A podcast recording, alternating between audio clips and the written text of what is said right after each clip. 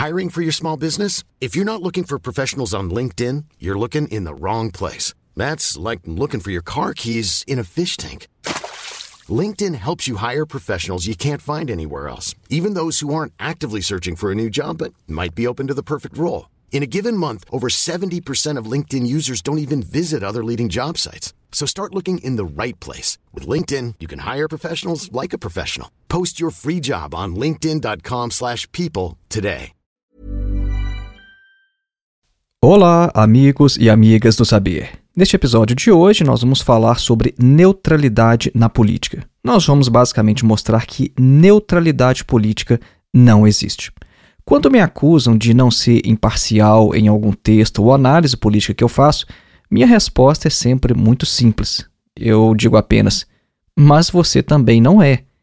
Mas essa minha clássica réplica não deve ser entendida, no entanto, como se fosse uma falácia tu quoque, né, que no latim significa você também, ou uma resposta em um sentido moral, como se eu estivesse dizendo que o indivíduo não pode exigir de mim determinado comportamento que ele também não pratica. Não, minha resposta não é nesse sentido. O objetivo é tão somente iniciar uma discussão para deixar claro que a imparcialidade em assuntos políticos não passa de um mito, de uma quimera, de uma ilusão, de uma fantasia. A única maneira realmente consequente de ser neutro é não emitindo opinião política alguma. Agora, uma vez que o indivíduo enuncia qualquer proposição sobre o mundo, seja essa proposição descritiva ou normativa, a quebra de seu silêncio põe fim também à sua imparcialidade. E neste episódio nós vamos mostrar por que não é possível ser neutro em questões políticas. Então vamos lá, acompanhe.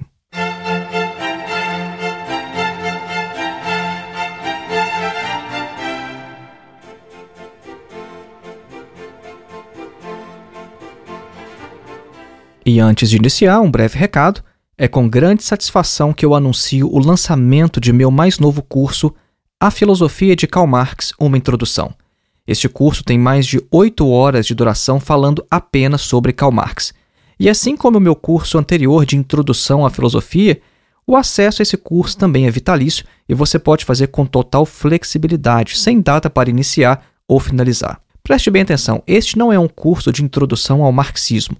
O nosso recorte contempla os aspectos filosóficos do pensamento de Karl Marx, o que significa que aspectos econômicos, por exemplo, não estão no escopo do curso. Isso se explica pelo fato de o marxismo ser uma tradição imensa que tem início nas obras de Marx, mas é muito mais amplo e muito mais diverso do que as obras do próprio filósofo alemão. Neste curso, nós abordamos temas tais como a biografia de Marx, o materialismo histórico, dialética, a religião como ópio do povo, o idealismo alemão, a tensão entre normatividade e descrição, a revolução como exigência da razão e vários outros temas. Para saber mais, clique no link que está na descrição deste episódio ou então no link que você encontra em meu site que é www.filosofiaepsicanalise.org. E não se esqueçam também que nós temos o nosso outro curso de introdução geral à filosofia chamado Introdução à Filosofia, dos Pré-Socráticos a Sartre. Esse nosso curso tem mais de 14 horas de duração, oferece total flexibilidade porque não há data nem de início e nem de término, ou seja, você pode concluir quando quiser e você ainda recebe um certificado ao final. O nosso objetivo com esse curso é colocar você em contato direto com alguns dos principais textos de toda a história da filosofia então, ao invés de ler comentadores ou então aquela literatura secundária que vai falar sobre os filósofos, os nossos vídeos vão te preparar para que você leia diretamente textos de Platão, Aristóteles, Sêneca, Marco Aurélio, Santo Agostinho, Tomás de Aquino, René Descartes, Immanuel Kant, Hegel, Karl Marx, Jean-Paul Sartre, etc. Para mais informações sobre este curso, acesse o link que está na descrição deste episódio, ou então o link que você também encontra em meu site, repetindo, www.filosofiaepsicanalise.org. Voltemos então ao nosso tema: neutralidade política não existe. Bom, mas por que nós estamos falando então da figura do imparcial ou do isento? Será que essa figura já não se tornou historicamente ultrapassada, ou pelo menos Na história recente do Brasil, bom, eu vou contar uma história aqui para mostrar por que é que a gente ainda tem que falar sobre o imparcial, então como foi né, denominado aí na cultura popular, o isentão. Cerca de 10 anos atrás, quando eu escrevia panfletos sindicais para serem distribuídos em empresas e portas de fábricas, eu geralmente incluía um poema que é apocrifamente atribuído a Bertolt Brecht. O nome desse poema é O Analfabeto Político. Muito provavelmente você já conhece este poema, mas em todo caso eu vou lê-lo na íntegra. É um poema bem curto. Ele é o seguinte, abre aspas: O pior analfabeto é o analfabeto político. Ele não ouve, não fala, nem participa dos acontecimentos políticos. Ele não sabe que o custo de vida, o preço do feijão, do peixe, da farinha, do aluguel, do sapato e do remédio dependem das decisões políticas. O analfabeto político é tão burro que se orgulha e estufa o peito dizendo que odeia a política. Não sabe o imbecil que, da sua ignorância política, nasce a prostituta, o menor abandonado e o pior de todos os bandidos, que é o político vigarista, pilantra, corrupto e lacaio dos exploradores do povo. Fecha aspas. Na internet, este poema geralmente é atribuído a Bertolt Brecht, mas eu fiz uma consulta. Né? Eu tenho uma caixa com obras de Bertolt Brecht. Eu procurei este poema aqui no original em alemão e não encontrando, eu fui na internet fazer a pesquisa e aqui em alguns sites alemães eu encontrei informação de que ninguém jamais encontrou este poema em Bertolt Brecht. Inclusive, o diretor de um instituto sobre o Bertolt Brecht falou em uma entrevista ao jornal Die Welt o seguinte: Olha, eu não tenho a obra inteira do Brecht na minha memória, mas eu não me lembro de jamais ter lido isso em um livro de Brecht. Este poema, no entanto, não deixa de ser interessante. E ele vai ressaltar a dissociação entre vida prática e decisões políticas, as quais são percebidas geralmente como desvinculadas da vida dos cidadãos comuns. Este era o retrato fiel de inúmeros trabalhadores que recebiam as nossas publicações, os nossos panfletos em portas de fábricas há 10 anos atrás. Então percebam que neste período ainda era necessário falar com as pessoas o seguinte: olha, você precisa se interessar por política porque isso é importante, isso tem a ver com a sua vida. Agora, esse poema se tornou obsoleto em poucos anos. Eu me lembro que a campanha salarial de 2012 foi completamente atípica, de modo que o nosso sindicato recebeu um contingente completamente inesperado de trabalhadores nas assembleias de campanha salarial. E por que isso? Eram as jornadas de junho de 2013 que já davam os seus sinais.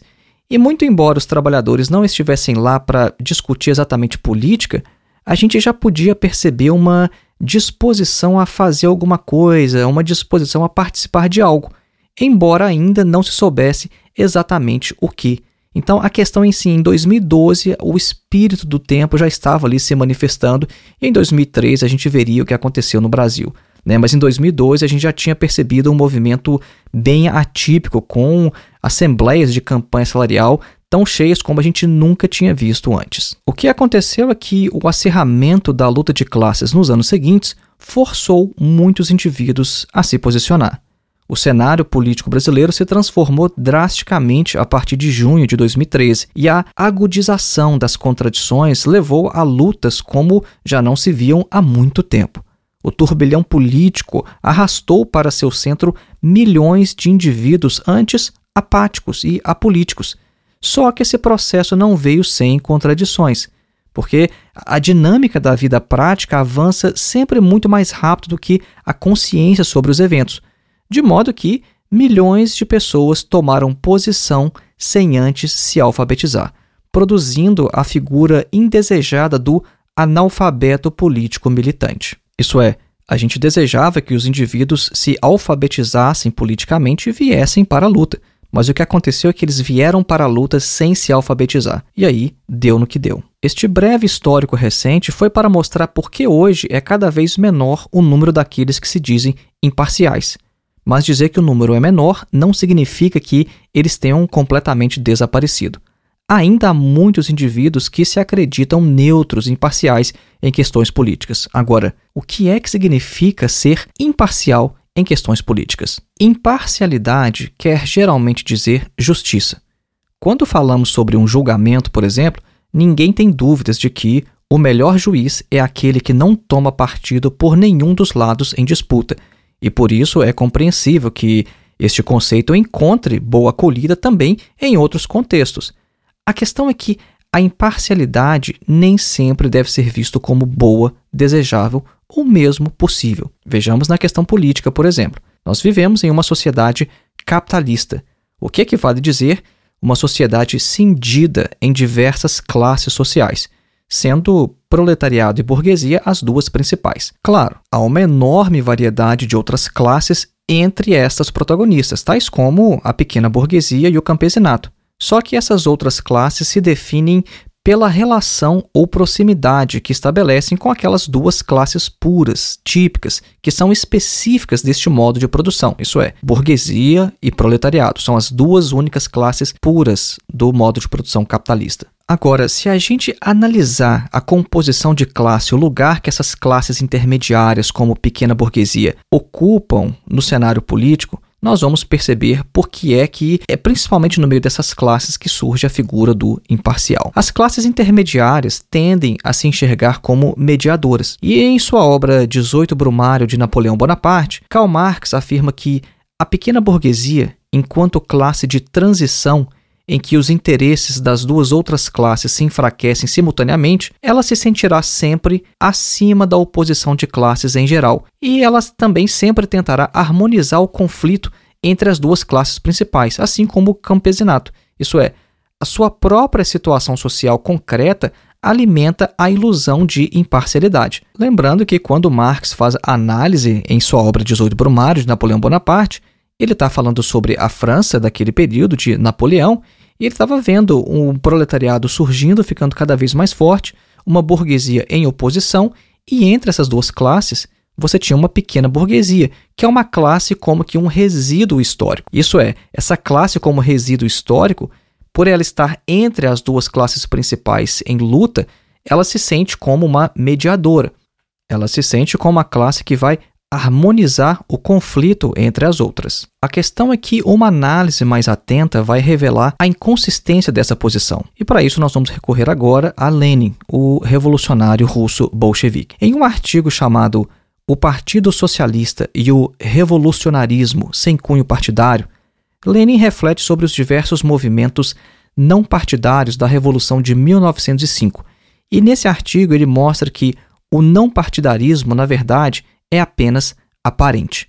E nós vamos mostrar também que a diferença entre imparcial e apartidário é mínima nesse caso, de modo que as reflexões de Lenin são adequadas também para a presente discussão. Isso é, o texto de Lenin está lidando especificamente com o apartidário, isso é, aquele que não tem nenhuma ligação com nenhum partido.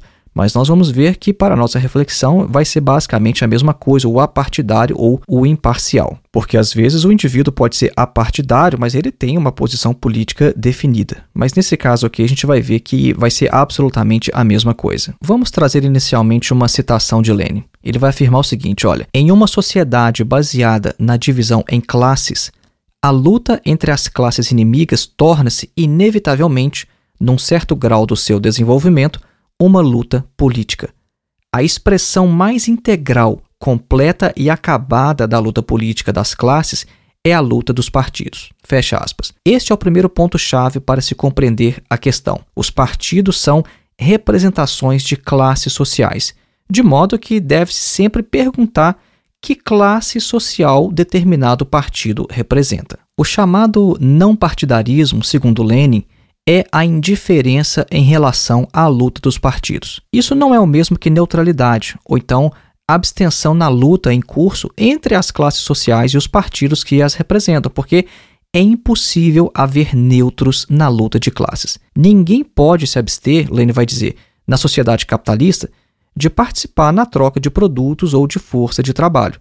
Se o indivíduo olhar para si mesmo, ele vai perceber que a roupa que ele está vestindo não foi produzida por ele mesmo, mas foi adquirida em uma relação de troca, como comprando em uma loja, por exemplo. Então, se você olhar para o seu próprio corpo agora, você vai se perceber vestindo algumas peças de roupas que não foram produzidas por você mesmo. Isso é de onde é que veio isso? Isso é troca.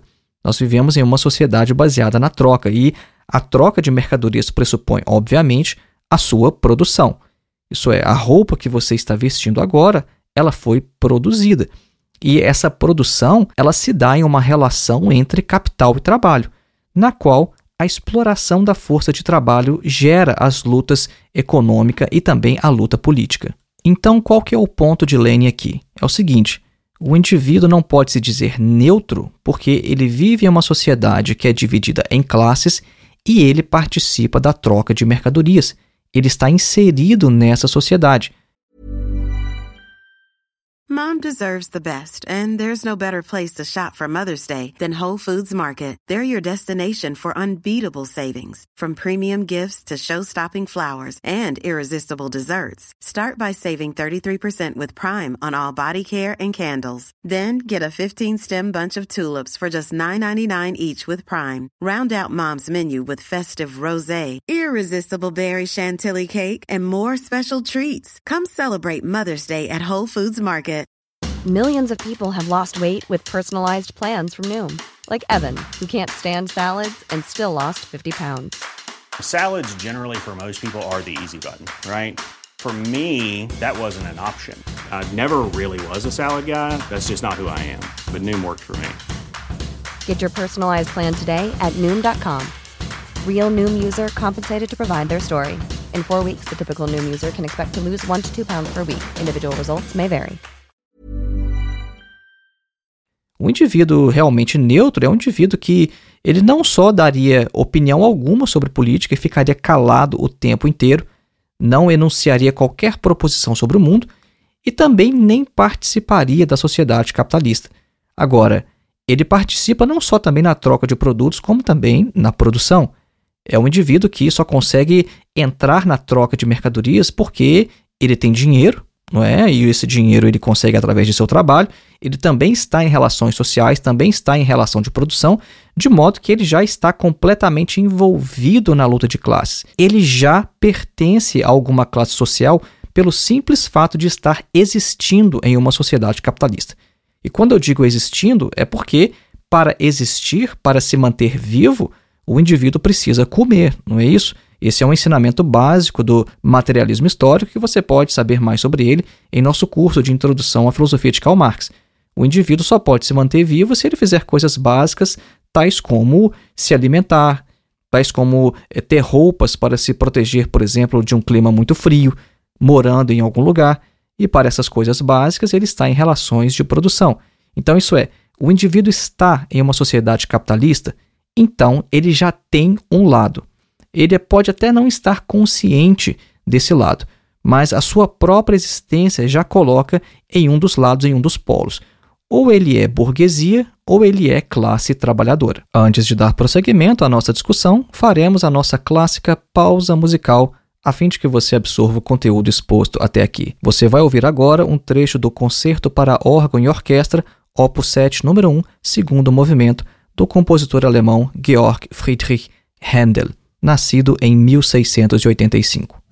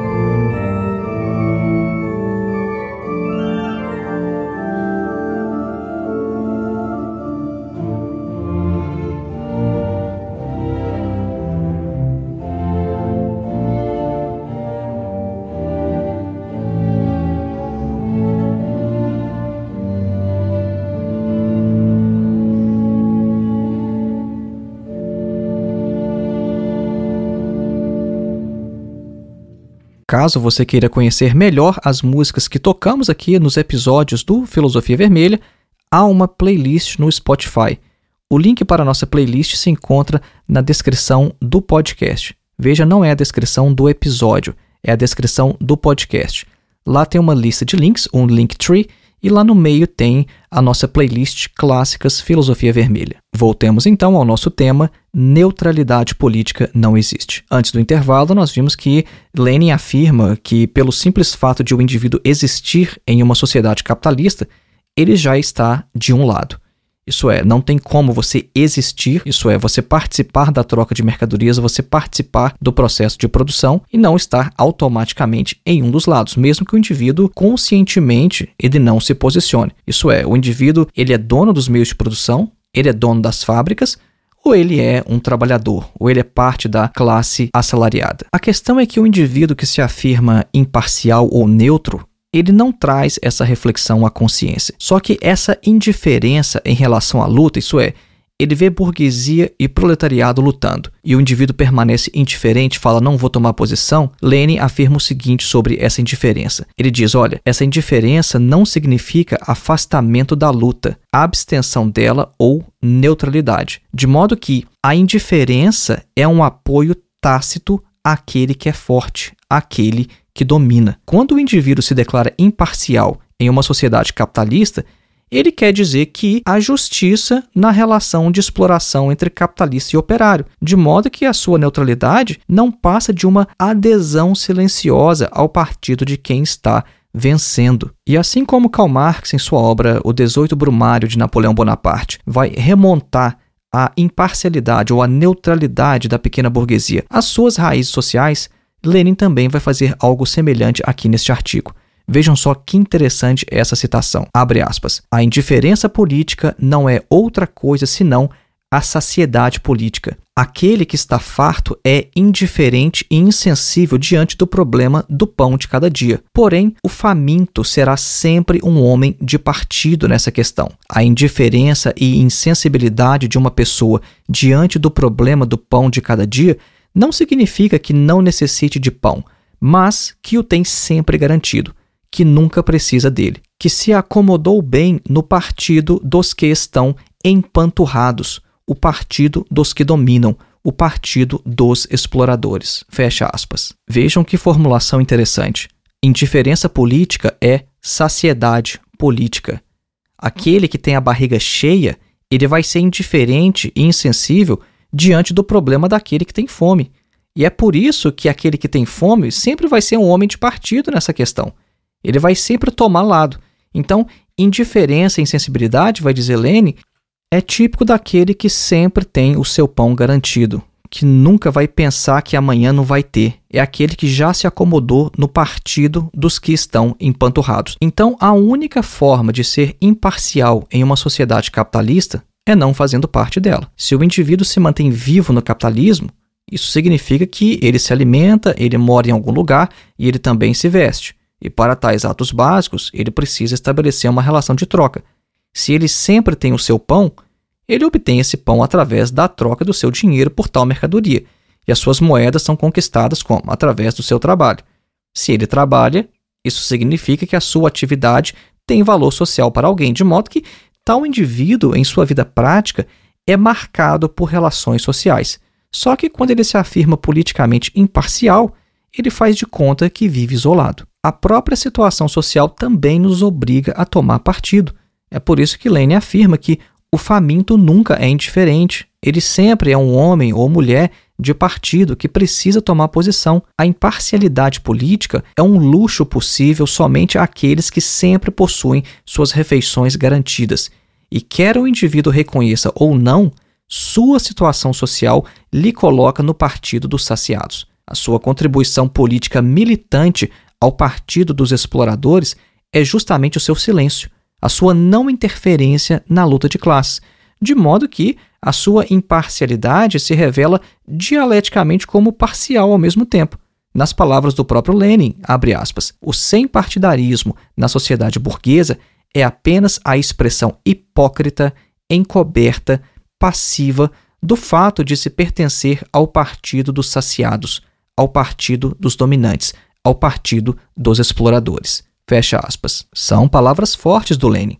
Ele está dizendo: afirmar-se como não partidário ou imparcial ou neutro, isso é unicamente expressão hipócrita, encoberta e passiva do fato de que esse indivíduo que se afirma neutro, imparcial, ele já pertence ao partido daqueles que dominam, o partido dos exploradores. Há uma frase que eu gosto muito que diz o seguinte: todo ponto de vista é visto a partir de um ponto. Isso é, vejam só, se nós estamos dentro de um barco em movimento e olhamos para os nossos pés, nós temos a percepção de que nós estamos parados, porque a nossa velocidade e a do barco é a mesma. Agora, se a gente estiver de dentro deste barco em movimento e se olharmos para fora e vermos uma praia, por exemplo, nós vamos conseguir então perceber o nosso próprio movimento, porque a nossa observação então vai ter outro ponto de referência. Então, dando um outro exemplo aqui, né, uma situação semelhante também acontece quando estamos em uma rodovia dentro de um carro e o nosso carro está a 100 km por hora. E aí a gente é ultrapassado por um carro que está a 120.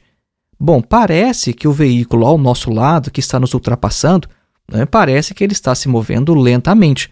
Mas isso se deve ao fato de que, ao subtrair a velocidade de ambos os carros, a diferença vai ser de apenas 20 km por hora. Né? A velocidade de 120 menos 100 vai dar 20 km. Então, tais exemplos são apenas para ilustrar o fato de que é impossível observar qualquer coisa neste mundo sem estarmos ao mesmo tempo em um determinado ponto. E o mesmo se aplica também em questões políticas. Dizer-se imparcial em uma sociedade capitalista equivale a negar fazer parte deste mundo. A imparcialidade é um desejo pela perspectiva divina, né? falando aqui de uma maneira mais filosófica, porque apenas a mente de um Deus, isso é, externa à nossa efetividade, poderia de fato se colocar em tal posição, numa posição de completa imparcialidade, de completa neutralidade. Então, pretender-se imparcial no capitalismo significa negar haver sobre nós quaisquer influências da vida, dos familiares, dos vizinhos, dos colegas de escola, de trabalho, da televisão, dos livros, das músicas e por aí vai. Significa arrogar-se como aquele sujeito cartesiano, aquele sujeito totalmente consciente e dono de si, de sua verdade, sem perceber que grande parte do que nós somos e fazemos tem origem em determinações inconscientes. É por isso que, a partir de pensadores como Marx e Freud, é impossível a gente considerar qualquer indivíduo como neutro ou como imparcial. Marx vai mostrar que o indivíduo ele tem determinações sociais ele pertence a uma determinada classe social. E Freud vai mostrar que nós também possuímos um inconsciente, que nós não podemos dizer que nós estamos plenamente conscientes de todas as nossas decisões e que sabemos muito bem por que é que nós temos determinadas posições políticas. Não, esses dois pensadores vão mostrar, olha, não existe imparcialidade. Com Marx e com Lenin nós aprendemos que o mito da imparcialidade tem determinações sociais.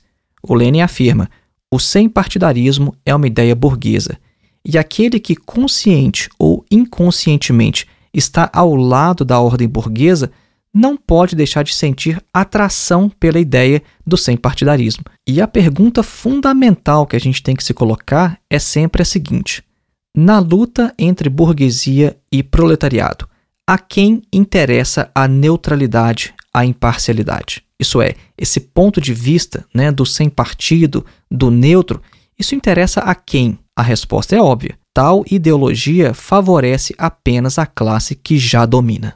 Agora, eu devo chamar a atenção para uma questão muito importante aqui. Dizer que não há imparcialidade não é o fim do diálogo. Essa constatação não nos desobriga a dar sempre a melhor interpretação possível a qualquer autor ou ponto de vista com o qual nos deparamos. E isso é chamado de complacência hermenêutica.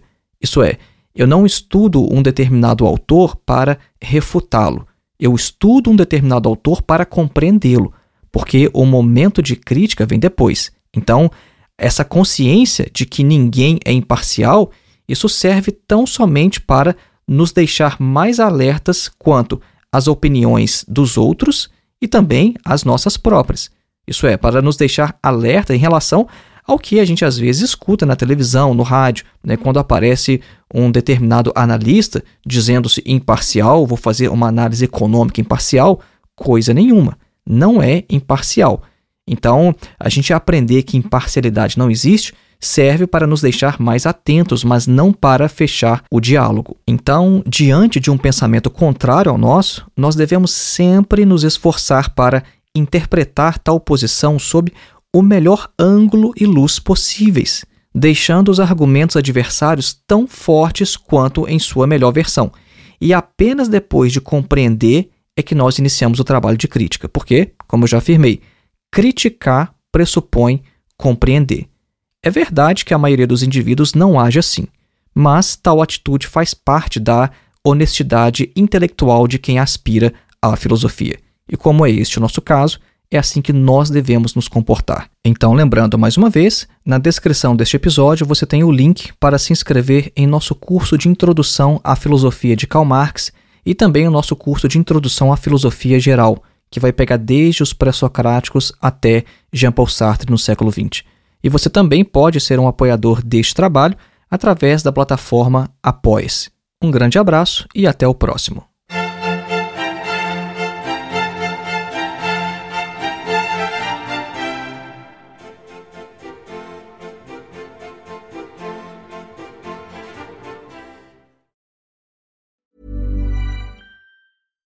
Hey, it's Paige DeSorbo from Giggly Squad. High quality fashion without the price tag. Say hello to Quince. I'm snagging high-end essentials like cozy cashmere sweaters, sleek leather jackets, fine jewelry, and so much more. With Quince being 50 to 80% less than similar brands. And they partner with factories that prioritize safe, ethical, and responsible manufacturing. I love that. Luxury quality within reach. Go to quince.com slash style to get free shipping and 365 day returns on your next order. Quince.com slash style.